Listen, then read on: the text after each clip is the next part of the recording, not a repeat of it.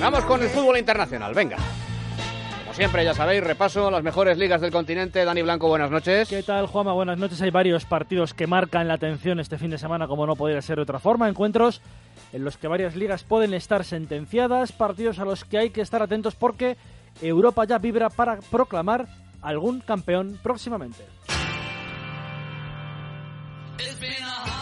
Jornada número 33 en la Premier. Los dos duelos que centran la atención se vivirán el domingo. El Leicester de Claudio Ranieri haciendo historia aprovechó la semana pasada el empate del Tottenham en Liverpool para meter siete puntos de ventaja al equipo de Pochettino con seis jornadas para el final. El central jamaicano Wes Morgan fue el autor del gol ante el Southampton.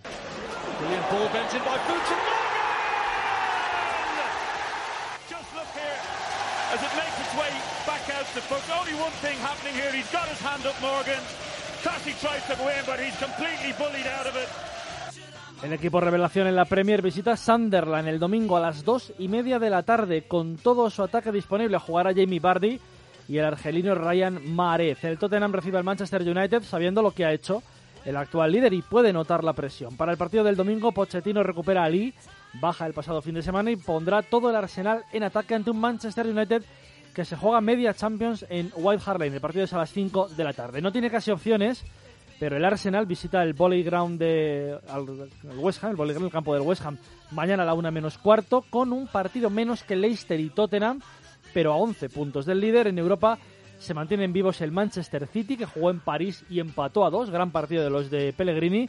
El martes juega la vuelta y el Liverpool de Jürgen Klopp, que jugó ayer en Alemania ante el Dortmund de sus amores y tuvo que empatar, o logró empatar a uno.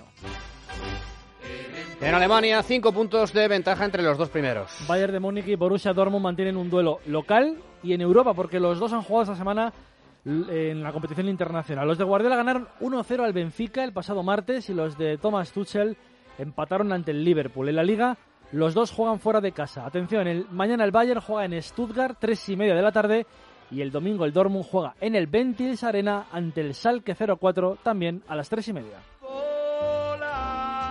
En Italia, mientras tanto, jornada número 32. Seis puntos de renta entre la Juventus y el Nápoles gracias a la victoria turinesa ante el Empoli el pasado sábado y la derrota dura en Udine de los de Mauricio Sarri 3-1 para el Udinese y expulsión en el Nápoles de Gonzalo Higuaín que se volvió literalmente loco en una jugada del partido, narrada así en una televisión argentina. Amarilla y Gonzalo Higuaín. Se tiene que cuidar Higuaín porque esto le puede costar varias fechas. ¿eh? Ya estaba amonestado Higuaín. Expulsado Gonzalo Higuaín. Tiene que aguantar las provocaciones. Trata de pararlo Gaviadini, no lo pueden controlar. Gonzalo Higuaín en su partido número 100. Y lo que decís, ¿eh? Esta es la segunda amarilla, ese era un partido, pero ahora con esta reacción, el empujón al árbitro, lo que habrá dicho. La bronca de Higuaín, lo saca Reina, mira, el otro líder del equipo. La impotencia de Higuaín, mira, tiene que venir Reina a sacarlo. El, el único hombre que lo pudo sacar a Gonzalo Higuaín fue Gonzalo Reina. Ey, también se agarró con el asistente de Napoli. Si vieron las imágenes, la verdad es que se volvió literalmente loco. Cuatro partidos de sanción para el argentino y 20.000 euros y media liga perdida por el Nápoles, aunque todavía queda opción. Casi todas pasan por esta jornada. Difícil salida del líder, la Juve a campo del Milán. Mañana 9 menos cuarto y asequible partido ante el colista el del Nápoles. El domingo a las 3 de la tarde recibe al Elas Verona. A cuatro puntos del Nápoles está la Roma, tercera, que todavía persigue la clasificación directa para Champions. Los de Spalletti reciben el lunes al Bolonia. También interesantes partidos en esta jornada en Italia. La visita del Inter, quinto, a Frosinone. Y la Fiorentina, cuarta, juega en Empoli el domingo a las doce y media. Buongiorno tristezza, torniamo dove un giorno ti incontrai. Bueno, pues el otro día hablábamos de la desaparición de un ilustre, Johan Cruyff.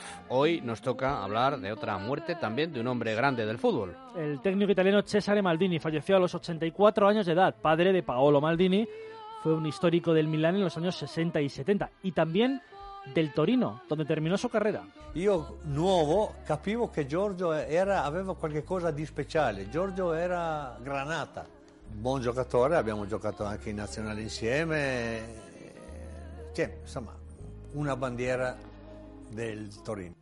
Como jugador, Milán, 12 años, del año 54 al 66, y como entrenador, equipos débiles al principio, Parma, Trieste.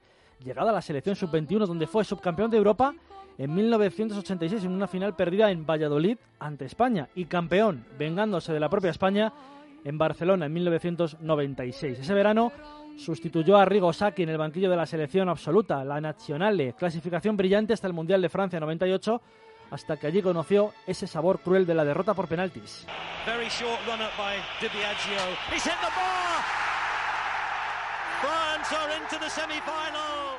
Francia en semifinales, decía el narrador, falló Di Baggio el penalti decisivo e Italia terminó su periplo en el Mundial. Maldini también terminó su aventura en la selección, ya no dirigió más que al Milán en 2001 y una exótica experiencia en Paraguay en 2002. Esta semana Baresi, el gran central italiano, ha hablado de uno de sus maestros. Lo ricordiamo tutti con grande affetto, è stata una leggenda de, del Milan, eh, anche del nostro calcio, perché la nazionale tanti anni.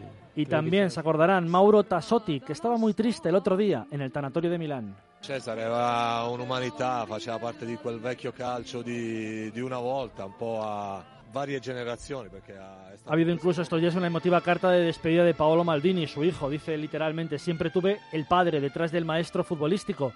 Destacó el lateral, que fue apoyado siempre por su progenitor. Se ha ido media vida, se me ha ido la luz de toda mi existencia, ha dicho Paolo en esa carta destrozado el otro día en el entierro. Cesare Maldini ha permanecido en la historia y seguirá en ella. El 22 de mayo de 1963 consiguió en el estadio de Wembley, en Londres, su máximo galardón como jugador, la Copa de Europa, que ganó al Benfica. En aquel equipo, además de Cesare, estaba Gianni Rivera, Giovanni Trapattoni, un gran equipo procedente, precedente del Gran Milán del año 89 con Arrigo Sacchi. Estuvo en el último adiós el propio Trapattoni que decía, estoy triste, no puedo creer que se haya ido. Él, compañero de jugador, rival de entrenador, pero siempre fuimos amigos íntimos. Cesare Maldini o la viva estampa de un triunfador, el primero de la generación, secundado luego en su enorme lateral, que fue el hijo. Últimamente malos tiempos para el fútbol Juanma con los fallecimientos de Perfumo, de Cruyff, de Maldini.